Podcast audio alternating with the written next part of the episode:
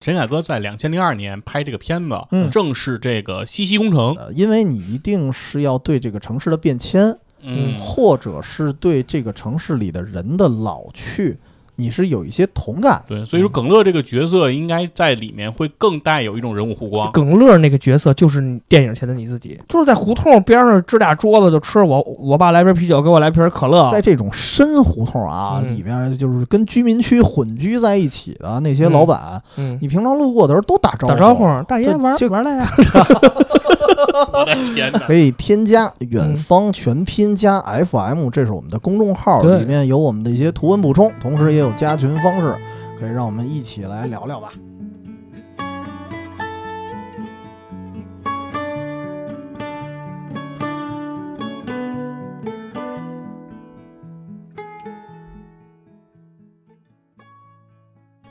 大家好，欢迎收听《远方周末计划》，我是 TC。西云佛，其实咦，本周推荐啊，本周推荐是一个，我觉得它虽然是一短片儿，只有十分钟，嗯，但是特别值得反复的看，嗯反复的玩味。呃，而且通过这个短片儿，你真的能感受到就那种时光流逝吧，转瞬即逝。嗯没错虽然只有十分钟，嗯，嗯，只有十分钟，感觉年华老去，而哎且不客气说，头十分钟第一遍的十分钟有可能你看不懂，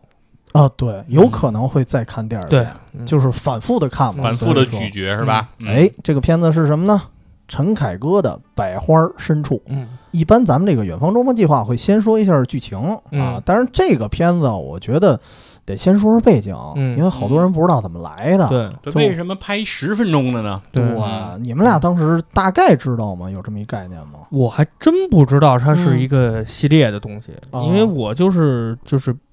因为那会儿冯小那个陈陈凯歌确实拍过非常好的片子，嗯非常不错的片子，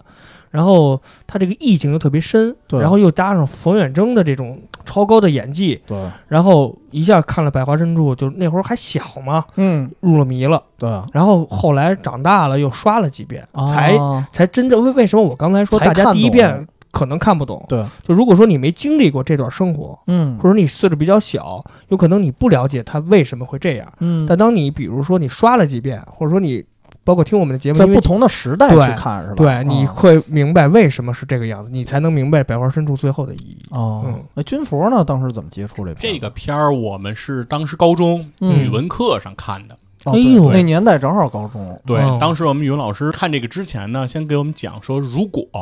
嗯 只给你十分钟，你是一个导演，哦让你来去表达年华老去，时光飞逝，嗯你能怎么做？拍课间呗，那不够，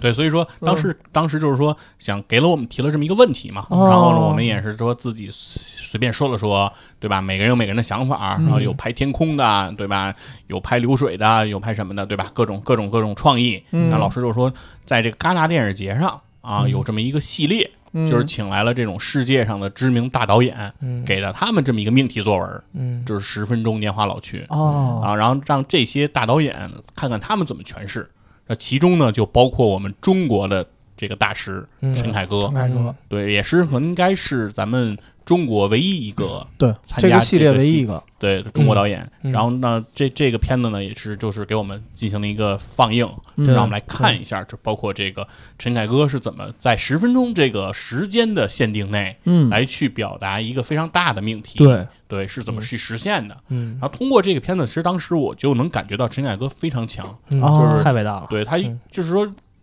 其实长的东西，比如说你拍两个钟头，拍三个钟头，嗯好表达。对，啊其实反而你觉得会容易，对对，反而是说当一个东西只有十分钟，它嗯短小精悍，嗯但同时你又要把它拍的有电影感，对，对，嗯它又得是有电影的这种感受，嗯我觉得它是非常不错的。嗯哦包括后来在这个一九年上的这个《我和我的祖国》嗯，的那个系列，嗯也就是单元剧单元，就算单那单元剧，单元剧，然后对嗯组成的这个电影嘛，每个人也是一个小的时间，十几二十分钟，嗯差不多的时间来去表达一部电影嗯。通过那个电影的时候，其实当时我看完《我和我的祖国》的时候，当时很多人会对陈凯歌在那个里面的这个白日流星嗯，可以批评对批评的声音非常大非，常大，哦对，但是就我看完这个电影的时候，嗯就是整部电影，如果我认为最像电影的嗯对，是就是这个《白白昼流星》，哦，对，嗯没就错是因为我觉得陈凯歌他在这个虽然他篇幅很短，嗯但他没有放弃电影语言，对，嗯他没有放弃电影的艺艺术感术，对对嗯他的画面、他的这个人物，他都是经得起这个推敲对，的。嗯完全是电影构对，造。我觉得它是有电影的结构在里面嗯的对，嗯但是有电影的技巧在里面的。但是其实很多别的片子，就是包括什么张一白导演，包括那个徐峥，嗯包括这个，比如说宁浩的嗯这个。这一部就是北京奥运会葛优的那、嗯那那那个短片儿嗯当时的评价会非常高，嗯说认为葛优演得特别好，然后大家能特别有能够带入进去，让评价会非常的好。但是我认为那些可能更接近一个小品，对，更接近一个短剧，对，它跟题材还是有是有有关系的。对我觉得对，就是好像你放在一种别的题材也可以成立，没错儿，对所以嗯我觉得呃陈凯歌呢，其实真正是说，虽然我篇幅很短，嗯但依然是一个完整的电影，对，它的起承转合嗯，没有一点儿它是马虎的。嗯他那块儿是刘昊然吧？我记得是对对对，刘昊然，刘昊然，谁是我忘了，对刘昊然和那个陈飞宇，陈飞宇。陈飞宇就是陈凯歌的儿子。嗯对嗯然后，但是这里面的这个里面就是演这村支书啊，嗯一个老就头儿书那记个，的对那个角色就是田壮壮，嗯，是吧？就是也是知名导那演，个是中国而且知名第七代、第八代田导演。壮嗯壮的演戏啊，因为今年我还看了他一个那个短片儿，我嗯发现他的演员功底也非常强，对对他对演的也很厉害，对嗯，所以说我觉得《白昼流星》其实我当时听到很多负面评价的时候，其实并没有那么以为然。啊，啊，我还是觉得就是说，大家对于可能电影这个事物本身的这种认知和感受不太一样。不太一样啊，，对，很多时候其实可能大家更愿意，比如听个有意思的故事啊，比较逗的呀，嗯等等的。可愿意能看个乐儿，听个笑话儿。对对嗯，其实陈凯歌这几年啊，他不断的有一些有争议的片子，嗯就褒贬不一。嗯，但是我会感觉他不管拍的这片子好坏啊，豆瓣评分多少，嗯，你能感觉他是一个有追求的导演。对，就是我有艺术追求，对有这种感觉。嗯呃，这个片子那咱说回来啊，说回来就刚才军佛也说了，其实它是一个。它是一个，它是一个大集合其中之一。它是嗯二零零二年戛纳电影节的一个献礼之作吧，啊，哦，分为这个小号篇和大提琴篇。嗯嗯然后它是在小号篇的其中一个章节，嗯当时是一命题作文儿，嗯然后叫《十分钟年华老去》，嗯你该怎么用十分钟的时间啊，嗯然后就拍出一种时代感，或者说白驹过隙的那种感觉。嗯然后其中就是陈凯歌拍了这部，嗯，然后但是啊，这个东西其实不是戛纳当时原创的，嗯它哦是当时是致敬一九七八年前苏联有一个导演拍的也，就名字就叫《十分钟年华老去》，哦，有这个片子，有这个片子，然后时长呢也是九分多钟，不到十分钟，不到十分钟哦，名字也就是十分钟年华老去。然后拍的是什么呢？特别有意思，他是拍的一帮小孩的面孔，嗯一帮小孩在看电影。在这过程中，可能是喜悦呀，然后中途可能随着这个电影情节，咱不知道那电影是什么，嗯哦，只是看他表情好像有一点恐惧，我哭害怕。对，然后也有惊喜，有各种各样的变化。然后嗯这十分钟你会觉得过得特别漫长，对你你感觉根本不是看了一个九分九分半的一片子，嗯然后可能是这个片子引发了大家的一致的一个看好吧，嗯哦然后想想去追溯一下当年的那个神作，嗯嗯于是大家拍了一系列，啊，哦，然后加起来得有十几部吧。嗯，呃你可以理解为它相当于一个就是世界级大导演的命题作文，对，命题嗯作文，嗯对，就这个感对觉，。把他们捐一块儿，戛纳给他们出了捐嗯一个块因儿为一 小黑屋啊，啊，出了我个下咱考不许走。对嗯，出了一考题，对出了一考题，嗯，然后我觉得厉害在于什么呢？就是陈凯歌啊，陈凯歌他自己除了他是一北京人嘛，对虽然他祖籍不在北京啊，嗯但是算是一北京导土演啊生、土土生土长吧，京味儿导演，嗯然后再加上这俩演员，啊一个冯远征，一个耿乐，耿乐儿，嗯对，其实都是那种很京派的演员。对，京派演员，他选应该除了除了刚才说剧情以外，他选嗯角应该也是很厉害，对专门是找的。首经先过得会深演思戏熟虑，肯定是对深思熟虑。嗯待会儿咱们说剧情的时候会多说说，嗯耿乐这个演员在里头表现也非常非常出色，非常出色，嗯虽然被冯对远征明显对抢戏对了啊，真是这冯远征压住所有人了，但是耿乐在那里边表现也非常棒，对，对然哦后说我我认识耿乐，就是从《阳光灿烂的日子》阳光灿烂啊嗯对嗯，里面是下雨的大哦哥，对大哥嗯，对。在说剧情之前，这个系列我简单说一下，其他的作品也值得一看，嗯嗯但是最能看得懂的啊，就是嗯先说陈看得懂，先对，就是陈凯歌这部了。嗯然后其中有一部我还是比较喜欢，因为我后来把所有的全都看了一遍。哦有全捋的了我有的我是真看不懂啊，真有的我真看不对，懂，因为十分对，哎呀， 就十分钟嘛，对吧？就但工是工作不饱和，不饱和，十分钟太十闲分钟加起来就 多了。嗯然后当时我觉得有一个我特别喜欢，那个短片叫《国际组织拖车夜晚》，我的妈就是仨名儿搁一块儿，你也不知道什么意思，但是你看进去就能明白，它是以一个女演员的视角嗯其实我觉得更准确，应该说是女演员那根烟，她手里有根烟的视角。嗯说为什么呢？她是拍片子的一个片场嘛，嗯然后她到拖车里去休息，嗯，在这十分钟内，不断的有人打电话，不断的给她检查脉，然后不断的有人给她送饭，然后有个人给她给她补妆，然后说这事儿说那事儿的，然后从头到尾她那烟没来得及抽，哦有一个特写，就女士那种长的长香吸烟，嘛，嗯，对，从头到尾那个烟，因为她不抽的话烧得慢，烧的慢，嗯十分钟没烧完，哦，嗯然后最后十分钟之后，然后这边说马上又要拍戏哦又了，要开戏又了出来了，你就哦能觉出那个人有多匆忙。哦，这个意意境还真不错。对嗯，其实我觉得七十一，这个手最近尤其体会到吧，对就加班的时候法，对，嗯嗯，，就是你觉得这个时候十分钟会特别的特别充实，，对，特别充实。但是也相应的确实太累了，嗯太累了。所以这个片子我觉得拍得挺好的，就是演员不为人知的一面吧。嗯。嗯，对嗯，这然个然后算特年别华就是在这种不为人知对，当十分钟中十分钟老慢去，慢失去的对。嗯，对嗯，因为咱们老觉得十分钟其实好像一会儿的事儿，对咱录一期节目都都都都六个小十时什分么钟都啊没了干。， 是不是？嗯呃，咱说回来呢，就说这个剧情啊嗯，这个剧情其实挺荒诞的，对对吧？嗯然后，而且甚至有些人他看完了会觉得有还有点恐怖呢，嗯，对，尤其是冯远征那声儿，确实是有对，点儿，因为冯远征他平常本本身冯远嗯征就是童说话年有点阴影对啊，对 对，就安家本和本身就是安家和嗯童年阴影。他大概是什么故事啊？就是嗯相当于一帮搬家公司，对对吧？耿乐为首的，嗯然后带了几个哥们儿，我那几个人啊也是有点儿小名气，这就就是一熟面孔吧，熟面孔，熟面孔。对，嗯对，有一个长得特别像烧饼，我也不知道是是谁，我我忘了，我知道，就是挺胖的那个反，正挺胖的，挺胖的长得挺痞的嗯，嗨，耿乐也挺痞的，那个人也是个话剧演员，我没记错。也是话剧，嗯哎，嗯然后这几个人呢，就搬家途中被冯远征给拦那儿了。啊，他，说：“给钱就搬家是对吧？那跟我去一地儿吧。”嗯，然后一到了地儿，发现是一个废墟，废墟，嗯中间一大槐树。对当时耿乐就急了啊，嗯说这耍谁呢？啊，嗯逗我们呢，对是吧，然后这时候正好老板打一电话嗯，说呀，之前啊就有一疯子， 疯子，说的就是冯远征。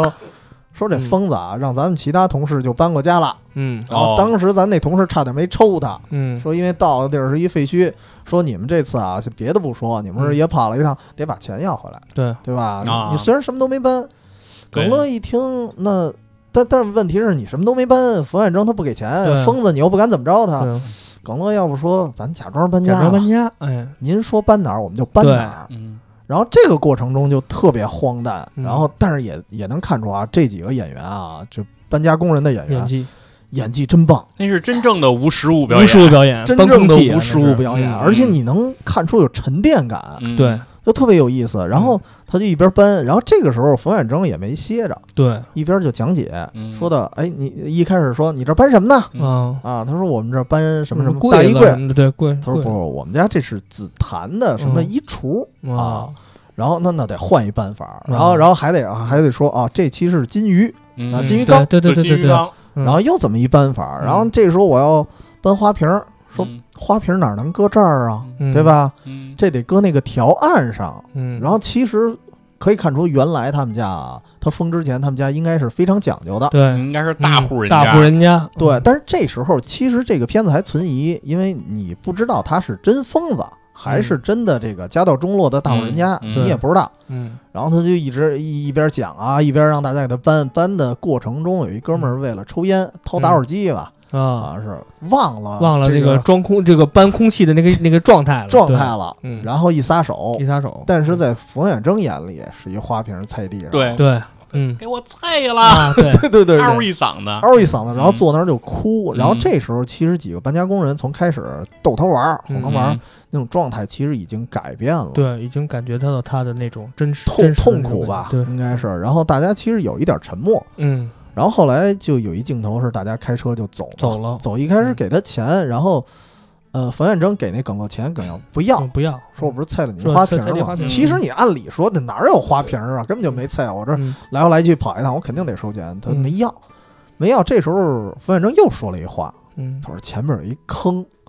耿乐说哪儿有坑啊？因为那是一片就已经拆迁完了，拆迁完了一个平地，嗯大荒地，大荒地对大哪荒儿地有坑啊？就不信他。然后冯远征这时候你感觉突然好像清醒了，是吧？嗯被土埋着呢，就是一坑，刚说完咯噔一下哦对卡进去了，嗯卡进去。这时候大家就下来呗，然后那个拿那个铁锹嗯开始铲土，嗯想把这轮子给挖出来。嗯这时候正好挖出一东西，嗯就是他那铃铛，铃铛啊，嗯因为在搬家的过程中，其实他还没找着铃铛，嗯嗯先找着那铃铛里那档子，对还说呢，哎，这是我们家那铃铃铃铛铛你的档了。档子嗯可好听了，啊 对吧？这叮铃当当好听着当呢。时是有一首歌还用了这个当前奏是吧？，对，这是我我听过的一首说唱歌曲，叫《再见》，哦嗯，刺儿乐队的，然后是用了这段儿这段冯小刚的这个电影里的台词当了这个前奏，哦，就叫刺儿乐队，呃，刺儿乐队，嗯哦，就是也是一首致敬过去的歌吧，对，也是他这个歌名叫《再见》，也是致敬胡同，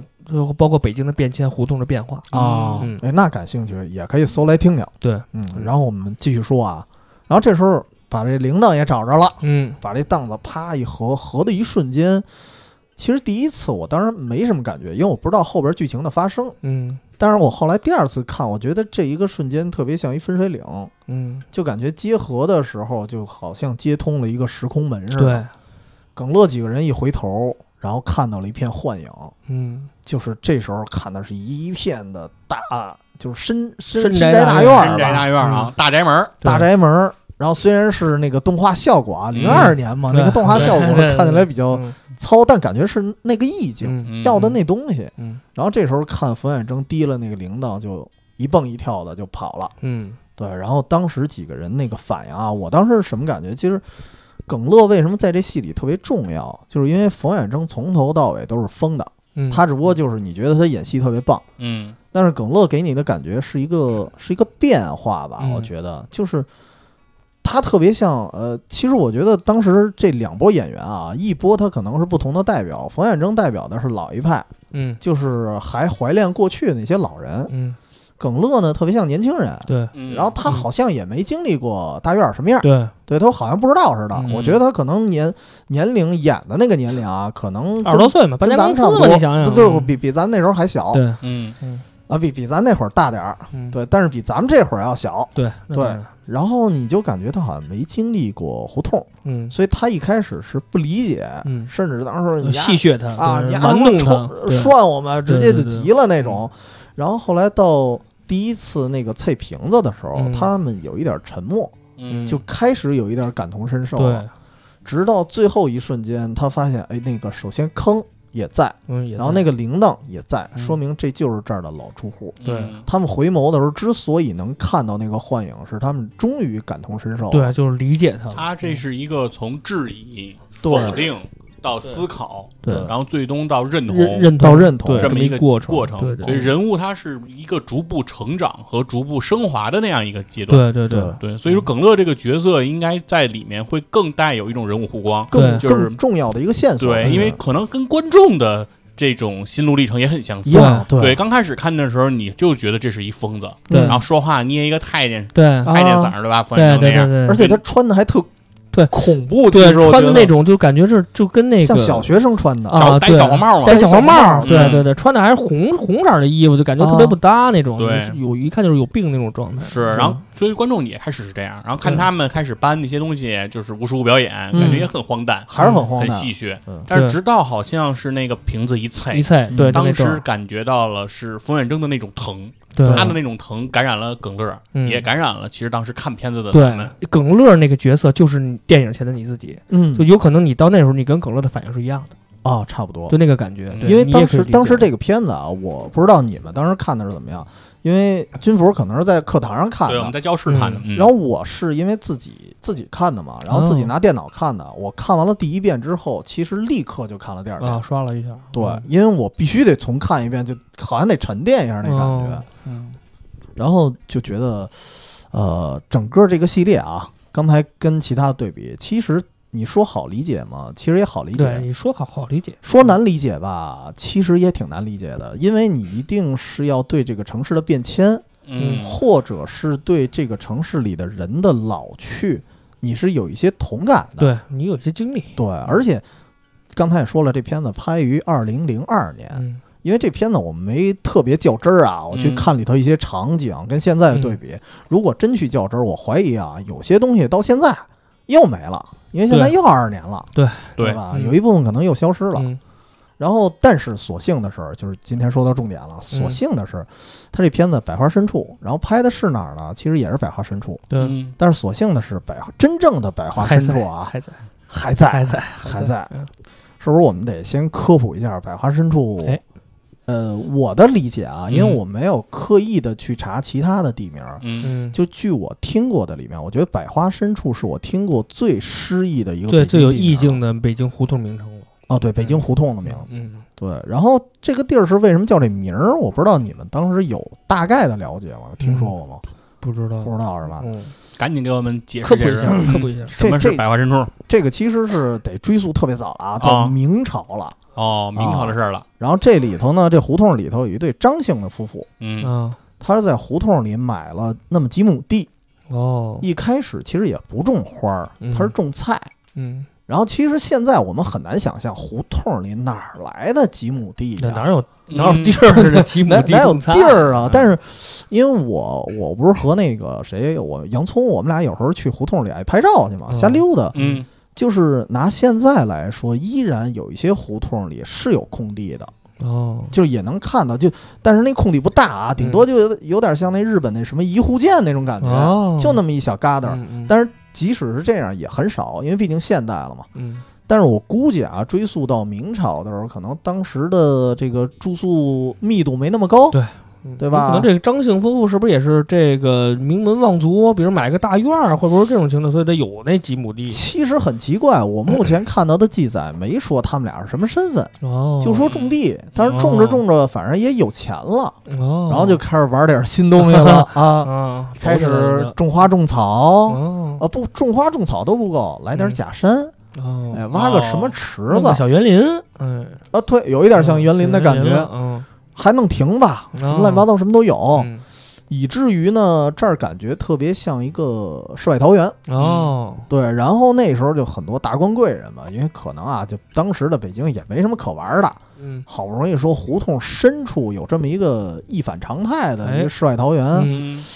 就大家就来这儿逛，嗯，甚至人这不是有小池子吗？小池子据说这小池子上头还能泛舟呢，哦，哦那还不这小这哎这池子都不小啊不小了。嗯，久而久之，这个地方的名字就叫百花深处了。哦，对，哦，等于是做了一个公园儿，嗯，做了一公园小儿，公园儿还真是相当于有点儿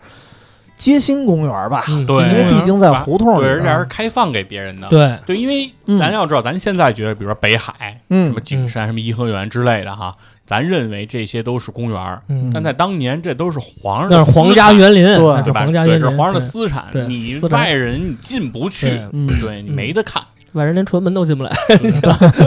对，所以说就是说这有这么个地儿，确实是肯定大家都慕名而啊去对嘛，对慕名而来。其实你想，就跟那个以前我们看那个陶然亭历史似的，嗯，陶然亭后边一个挖煤窑堆出来一小破山儿，大家嗯登高望远了。对啊，就当一新鲜东西了，所以在胡同，而且又贴近市中心啊，嗯因为这个位置，那位置在哪儿？护国寺再往北，哦，你可以理解为现在新街口，新街街口口，对嗯，大概是这位置。而且嗯其实你现在想想啊，我觉得它也像一个幻影一样，因为现在这个园儿肯定没嗯那了，那肯定嗯哎对吧？？然后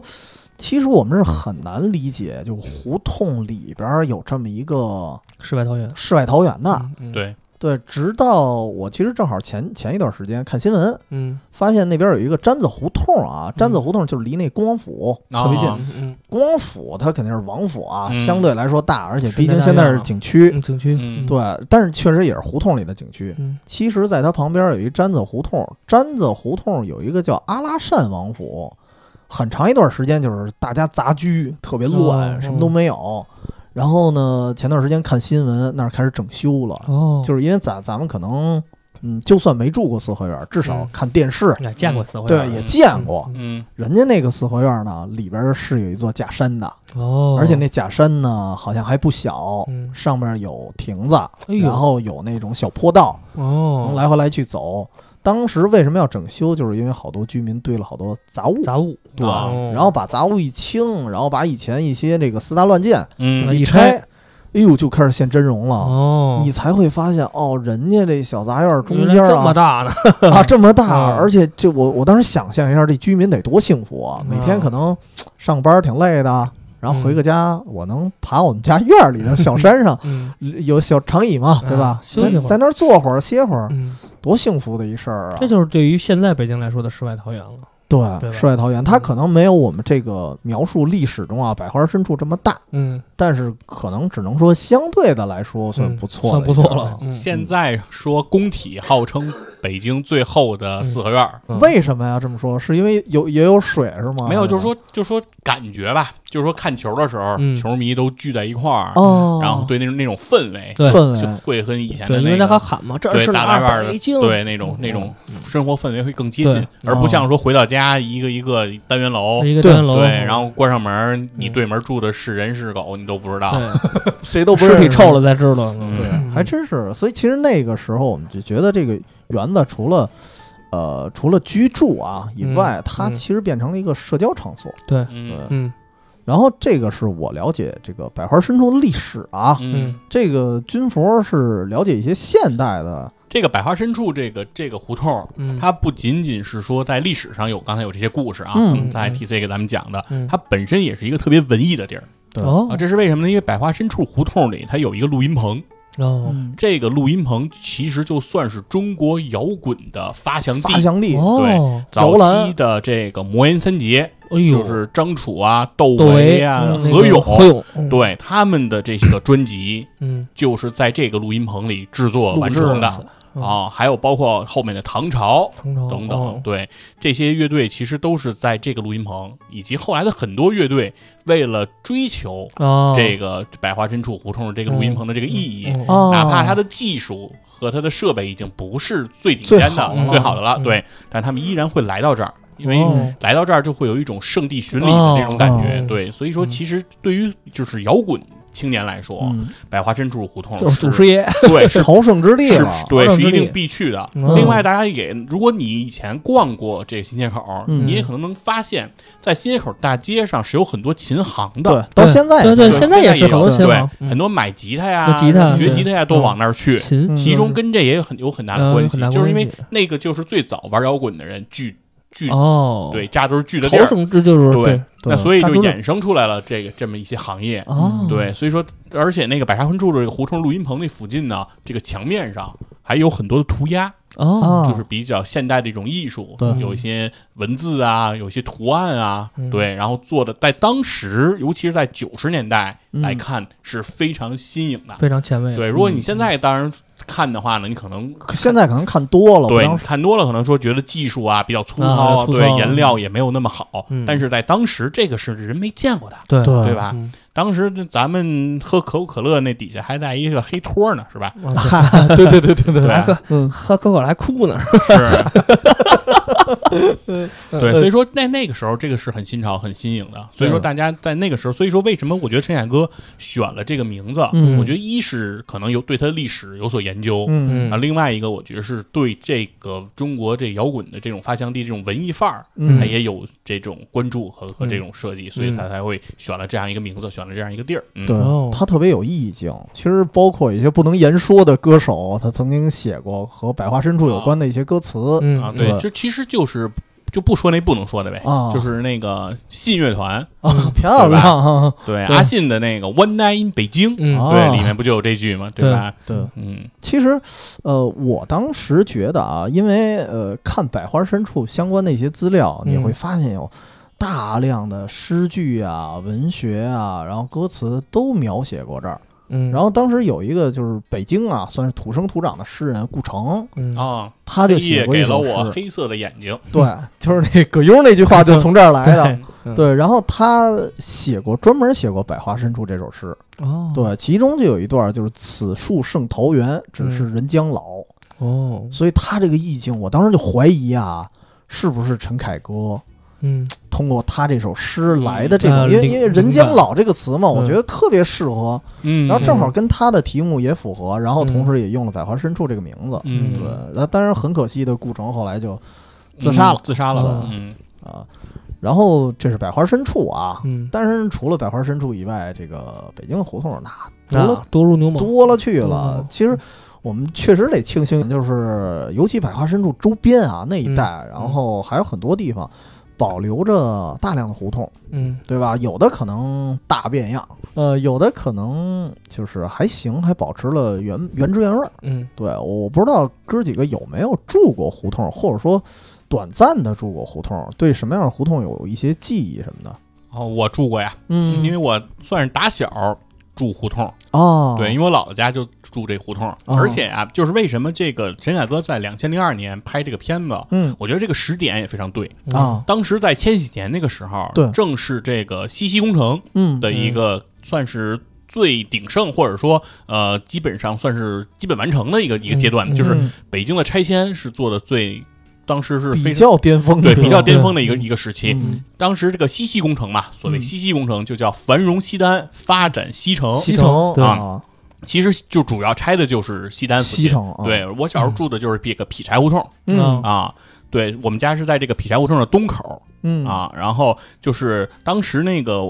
就是当时那个年代，就是基本上整条劈柴胡同。现在如果你走劈柴胡同，嗯你会发现那是一条大街，啊，哦对，那是一条特宽啊，对，那是一条通公共汽车的大马路。对嗯，你然后现在理解不了那名字，怎么叫胡同了？对啊，你理解不了，而且你嗯你，而且你，而且你会发现一件事儿，就是现在的劈柴胡同和临近胡同嗯，嗯是对直的，哦那是对那是嗯一对着个通的那啊那是一个十字路口，对对。但在哦我小时候不是的，劈柴嗯胡同是要比临近胡同应该更靠南的，它啊，是错着偏的。的有一对，点临近啊胡同跟西单美莱街，它应该是一条丁字口，嗯它不应该是一条十字十字路路口。口，对啊只是后来一下给活开拓了。宽了哦啊，对，所以说我小时候会住在比柴胡同的时候，那个时候是真正就是胡同大杂院的那个阶段。哦，嗯，对，实际上我住的那个院儿是一个特别大的院儿。嗯对我，我之前在节目里也聊到过，就是我们那个正门和后门中间还隔了好几个院儿，嗯那对是一个那是一个好几进的院子。正门跟后门都异地恋了， 对，那是一个很好几进的院子，嗯其实非常大。但是呢，因为大杂院嘛，后来就是胡同的路就做得非常窄，嗯，基本上推推自行车走，嗯你俩人没法错身儿，对对就这么个这么个情况。其实对当时来讲，住里头的居民啊，你现在回忆其实有很多温馨的回忆，嗯但是其实对住过里边的人来说，很多生活不是特别方便，嗯嗯，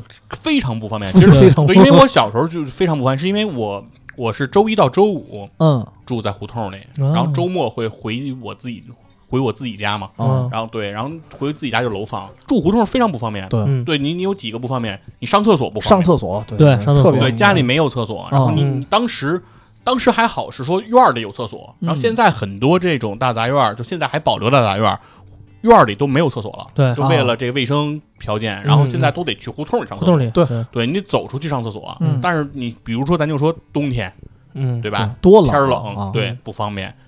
企业晚上起夜不方便，嗯，下雨啊，对，刮风对下雨下雪都对都不方便，啊所以说这个是很很大的不方嗯便。对，然后接接着说呢，就是洗澡，嗯啊也不方便，便。就那会儿在胡同，尤其是当年那个时候，条件非常不好，嗯其实是没什么可能在家里。就现在可能有些住平房的人已经在家里开始盖浴室了，对对吧？有嗯对，嗯淋浴啊，下水都做好了。，当时都没这个。没人没这看个啊没有没有，对，基本上就是像我们小的小孩儿，就是在当院院子里，嗯然后拿冲呗，夏夏天啊泼盆儿呗，对对拿夏盆天水就玩儿泼一啊泼，对，也就嗯就就这么就这么解决嘛。对所以为什么那时候澡堂子火？对对对，然后大人就得去对澡堂子嘛。对，嗯咱们去澡堂子是不得不。对，现在很多人去澡堂子可能享受一下啊，或者对追溯一下过去的生活，咱们那会儿是不得不。嗯对对对，嗯确实是，就是确实有很多这种不方便。对然后还有什么不方便呢？比如说厨房，嗯厨房哎不跟这个大屋在一块儿。我对姥姥家当时是两间北屋、两间西屋，嗯还有一间南屋。南屋就是厨房，然啊后，北屋相当于储小北屋相当于储藏室。嗯哦然后嚯对，是这么个情况。嗯那所以说南屋就是厨房嘛，嗯厨房里不拢火。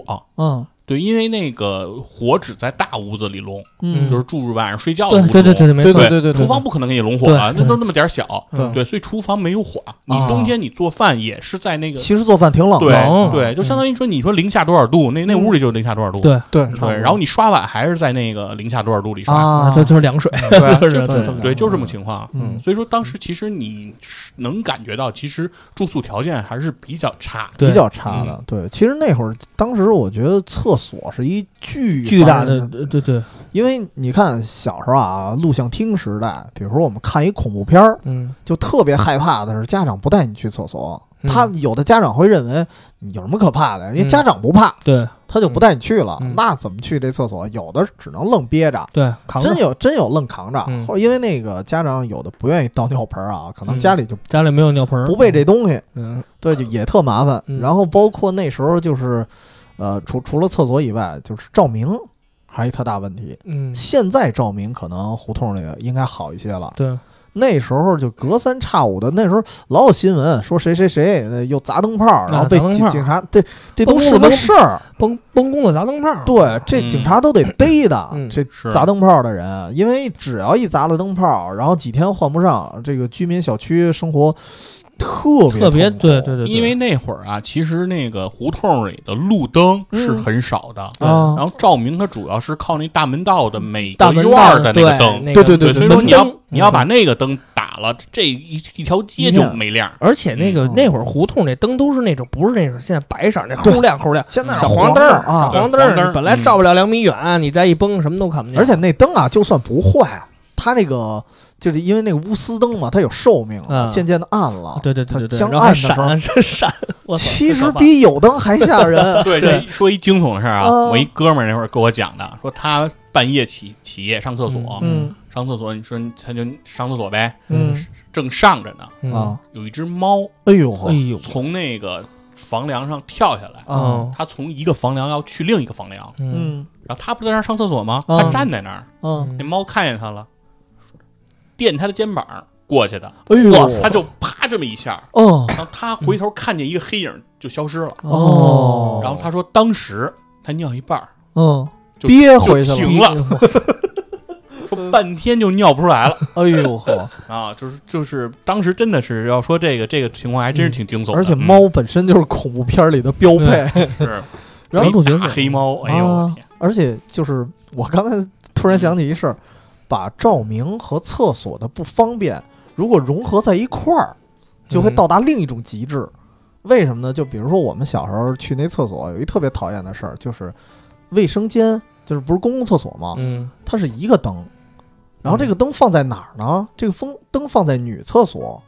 然后在那个顶儿上给凿一凿一洞，嗯哦，两边都这照那透样，过来，就你要是把灯搁中间儿也行，嗯我也能忍。嗯它直接就在女厕所那边儿是有灯，男厕所这边儿没灯，嗯，就是靠那透过来凿壁的一借点光嗯光，哦，真看不对见、啊，看不见嗯哎呀，就有时我候明白我明白了。一方面是害怕，一方面嗯你也怕踩着点儿什 么。那个嗯就是你们那个厕所都是房子嘛，都已经封顶了。对，封顶对我啊们院儿当时那个厕所啊，不是这样的，露天女啊厕所是封顶的，嗨完全封顶的。啊，男厕所分两半儿，就相当于有有尿池和这个便池，哦，便对池对嘛，对对对对对，但那个便池，嗯便池那边上面有一棚子，等哦，哦于能挡着。要吃露天嘛，便池是对尿池是露天的，嗯啊，这个其实现在好多还这样，是吗？嗯好多还这样，对哦哦所以说为什么会出现那个猫踏肩膀，啊嗯是因为它露天的，啊，因为它没它没有灯头儿，哦正好对过了所以啊它哦就正好从那儿过。啊对，嗯反正现在想起啊，那时候不方便的东西实在太多多了，对包括停车，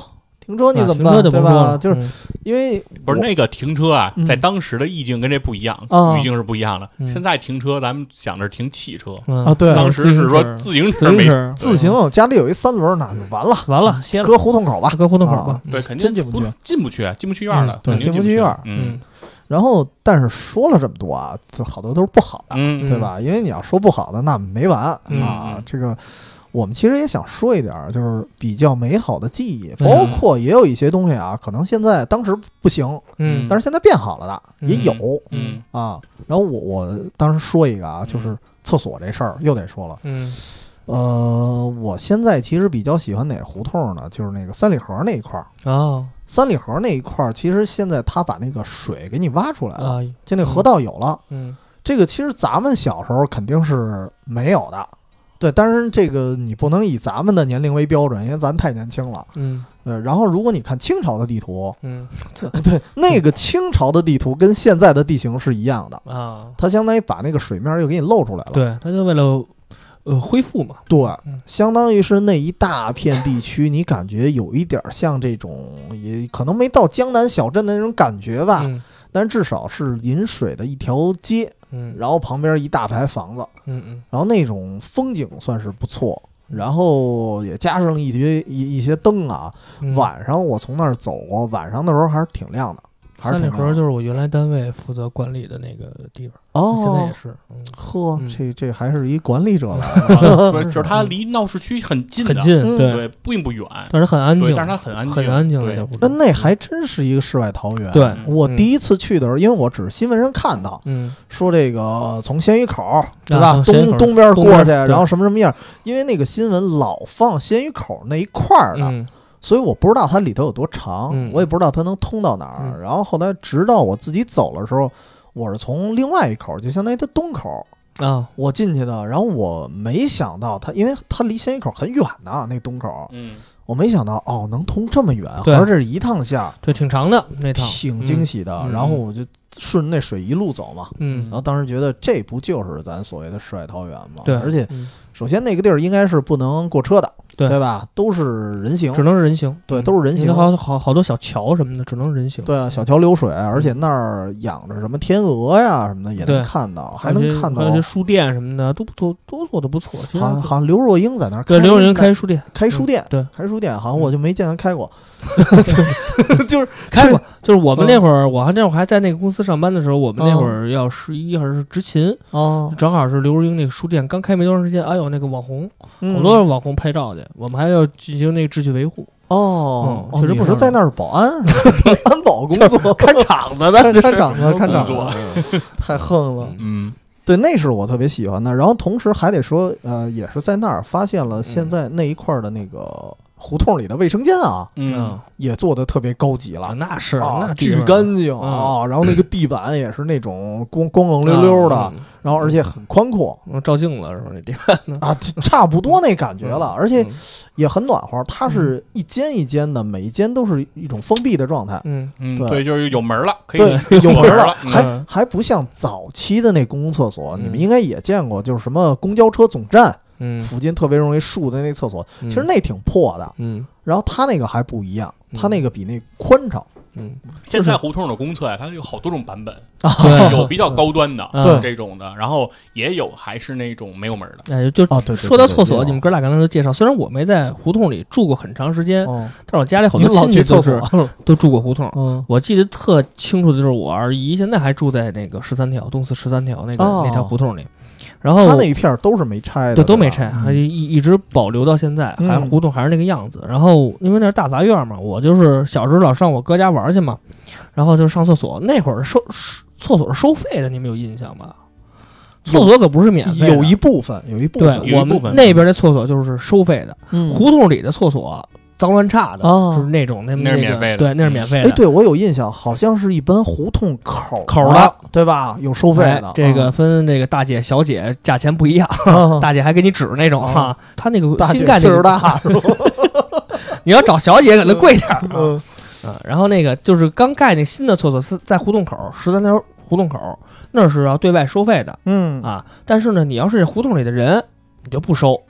哦，就算啊因是为胡同口的，如果是胡同里人，胡同里人半收脸嘛，啊哦那街就不街收坊嘛了，对对对街坊对我就不收嗯了呗。然后每次都是我一到我二姨家玩去，跟我哥，嗯哎，啊每次都是上厕所的时候，我就得让我哥带我去，要不然还得交那两毛钱。你又不知道爱去呢那脏的，对，那脏的太味儿嘛。对对对对有的新的，而且新的近，嗯离，旧的远，哦所以就每次都让我哥带着我进去，就不花钱了。嗯，哎，就是后来是厕所都免费了，就没有这个问题了。就是这个北京所有的厕所公厕免费嗯是上过新闻的，啊，啊对，，专门说过，对对对对从从什么什么时候开始，啊，什么时候开始对，所有的公厕的都不收钱一律了，免费？哎，还挺嗯靠后的了，不是说是咱们小时候的事儿，挺靠后咱的。呃，们应该咱们中学吧反？正千禧年之后肯定得过了千禧年了。嗯对，天津然后之那时候上新闻还会有人检查呢，对，就是如果这地儿啊不收， 对这这地儿还收还收费，可能会上曝电视光的，会对曝曝光光就是的。乱收费嘛。对嗯，对对，确实是。而且其实我们特别感谢，就是应该是在二二零一五年吧，嗯，习大大还提出了一个叫“厕所革命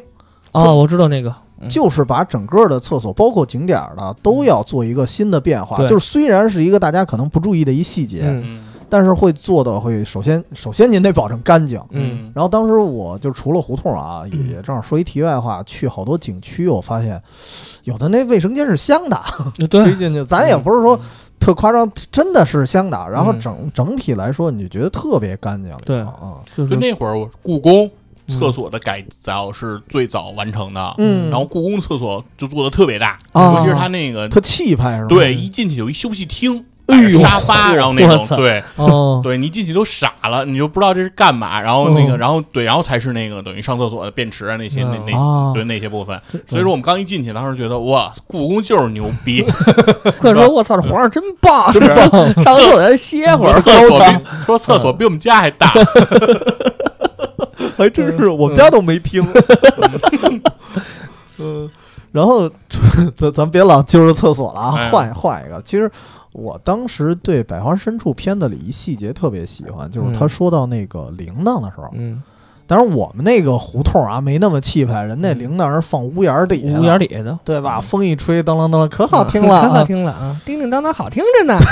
嗯，学的还挺像。嗯但是我们那会儿好多居民他可能没铃铛，嗯，但是门前头会放几个铁片儿，就特别哦简单的那种。哦，知道那 种一开门哗啦儿一下，哗啦儿一下一开门哗啦儿一下。虽然那声儿也不怎么好听不，好听。嗯但是你知道它特别有人气。嗯就是有的爱巴吱事儿的啊，尤其那时候胡同里不是有人爱巴吱事儿，嗯，哎，这天来人了， 哎，对咔啦儿响一下。嗯你看咱住楼里感觉就不一样，永远是咚，对， 永远是关那防盗门的声儿。嗯就是光这个声音的感觉，原来的胡同跟现在住宿啊，就就也完全不是一东西。对对，你要说声音啊，尤其嗯我们小时候住西单的人，啊，嗯我们小时候都是听着电报大楼报时，哦就是比如在外外头玩啊什么的，然后就嗯能听得特别清楚。对，啊就现在你要是在比如大悦城，嗯你想听嗯电报大楼这个声儿，你是听不着听不的，见的，对听不见的。对嗯你得开到长安街上才能听见那个嗯。现在还会响吗？电报大楼的？我觉得应该响，他应该嗯他应该不会听，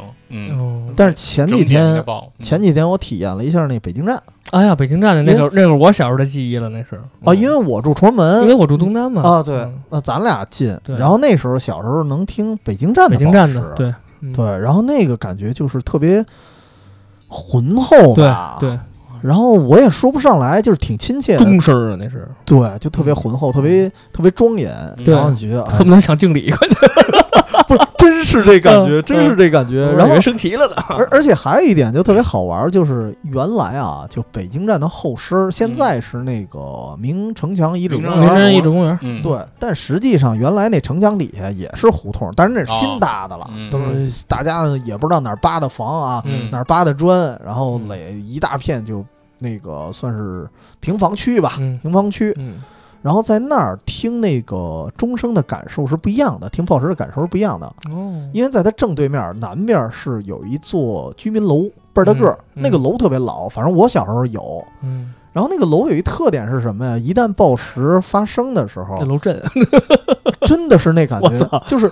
因为那个声传到那个楼之后会反弹回来，哦哦你听着声音是从这楼来的，楼楼里过来的，对，嗯特别诡异的感觉。哎 晚上能吓死哎，人。对，就是你刚才说的这个就是新盖的这些平房啊，嗯就是以前住这这个这个四合院儿，住这个大杂院儿，嗯哦还是有鄙视链的。像你刚才说的那种，在受我鄙视的，对，在不是在我老姥爷口中，嗯那是说住的牌子房，啊，哦就是后来盖牌子的。房，好对家伙，嗯我们是住的正经我们四合院儿，对对住别的是正经院子，啊对，嗯别别看我们这院子我现们在这人啥也 多，啥也看不出啥来也，看不出啊，来。对对对对，哦但是我们这是正经房子，嗯对我们这北房有房山的，啊，对对，我我们管这叫什么大瓦房、嗯啊？你那就就什么棚你户这么说，虽然这个我没住过，这个就是我没集中住过一段胡同生活，但是我小时候是在胡同出生的，我出生是在锣锣鼓巷哦啊、那我们家那可是真正一个独门独院儿。是南锣还是对北北锣呀北锣，啊南锣的，我们家早发了财， 发了财。 嗯这个就是我那会儿住，我那会儿刚出生的时候就在北锣嘛，啊，然后那会儿是一个独门独院儿，虽然小啊，嗯呃，加上院子一百一一百多平米，啊，但是那也是北房三间，嗯，哦然后那个一一间西一间西屋，一间东屋，还有一个小厨房。那屋子那个就是整个院儿里有一棵那个大的那个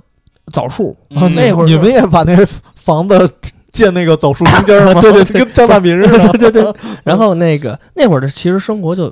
就那会儿咱那个小院里生活就就就感觉挺好惬意吧啊对，因为那会儿还是就是我四岁的时候就搬走了嘛，哦就不在那儿住了。所以那会儿都不记事儿，但是那会儿有依稀的一些记忆还依在。稀的记嗯，依稀忆对的对记忆，对我家门前有两棵 树，一对棵是枣树树一 棵还是枣树，啊。嗯说起这枣树啊，我嗯小时候我姥那院儿，就我们就是我们家啊，嗯有一棵石榴树，哦呵，对，嗯这石榴树就非常大，那哦这这真的就是亭亭如盖。嗯哦就是夏天的时候，那个石榴树就在那个小我们家的小北屋和我们那嗯西屋中间的位置。嗯对，夏天的时候，那个石榴树枝繁叶茂嘛，啊，能挡着我那个西屋没太阳，哎呦就嗯哎没影呦儿。对，哦就就就已经就是那么大了，嗯就非是常嗯太太阳是不是射过来也是那种斑驳的，就对，不就会斑驳说的，哦对，穿树叶子过来，哎就呦是特就棒是就是那感觉。然后那到太棒了夏天盛夏的时候，嗯石榴花儿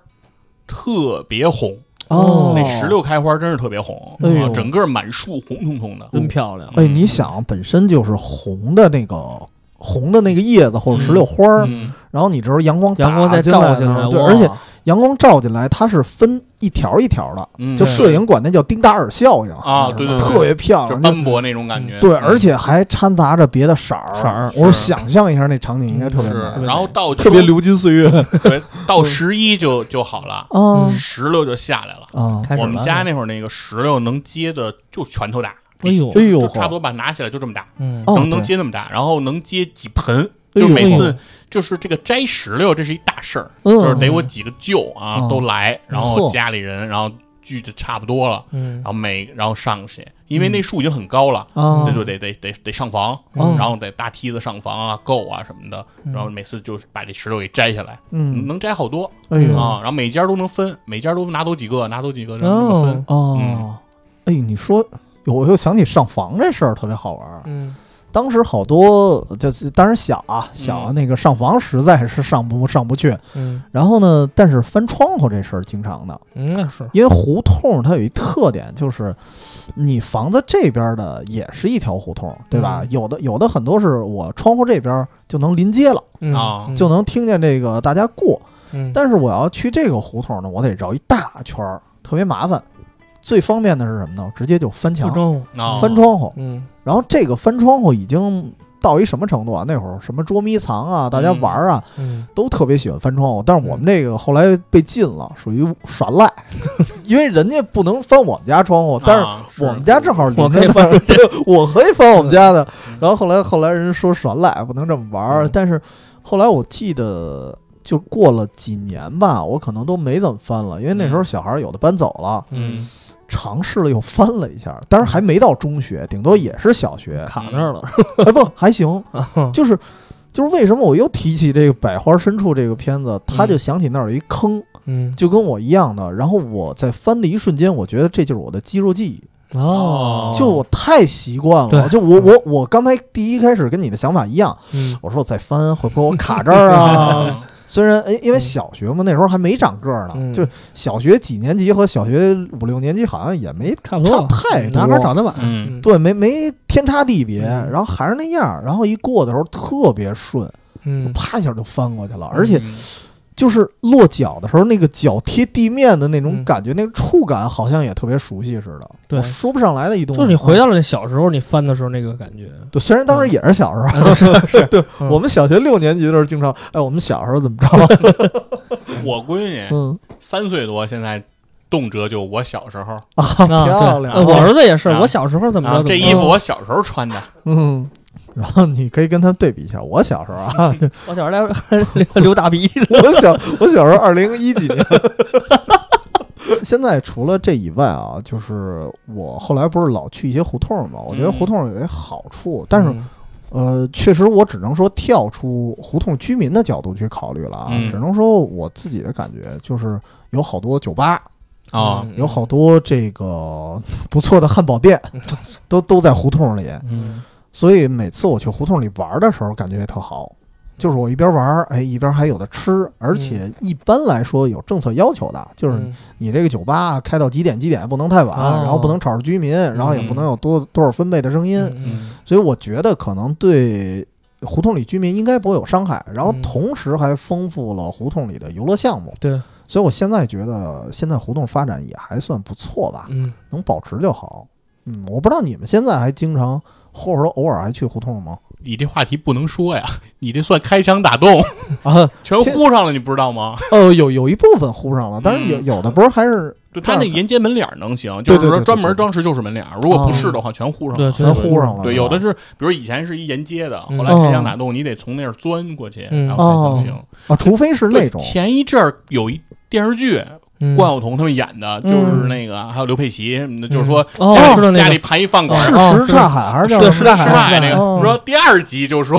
刚盘完饭馆儿，哦第二集然后上边街道就来人了啊，。通知说了，说这开你们这开枪打开枪打洞，洞然后得把这门封了。哦哦，不是，对对它是对剧情里的还剧是情里对剧情哦对，哦剧剧情情就是里不说的，说哦说这个这个你这不对啊，你这不能，你这对你这贴合当时实情嘛，对这对对是这这哦一段不，你这不能在这这个胡同 是沿对街，对嗯就是大面上那个开门，你哦得给这是墙，你封上，然后要要想进这方向怎么办？就是绕后边儿。是嗯后边哦，对，嗯对对啊，那你还真是，因为我去有一些店的话，嗯，我得绕一下，对嗯对，就是直这接临街的我还进不去。进不去对，以前哦以前好多啊，原来那个我媳妇儿他们家现在就是就是相当于是我老丈人，我我我岳母他们那个家里还住在胡同里嘛，嗯哦对他们那胡同里的那好多饭馆儿，嗯那会儿都是都是给封了，然哦后对得从里边绕，肯嗯，定是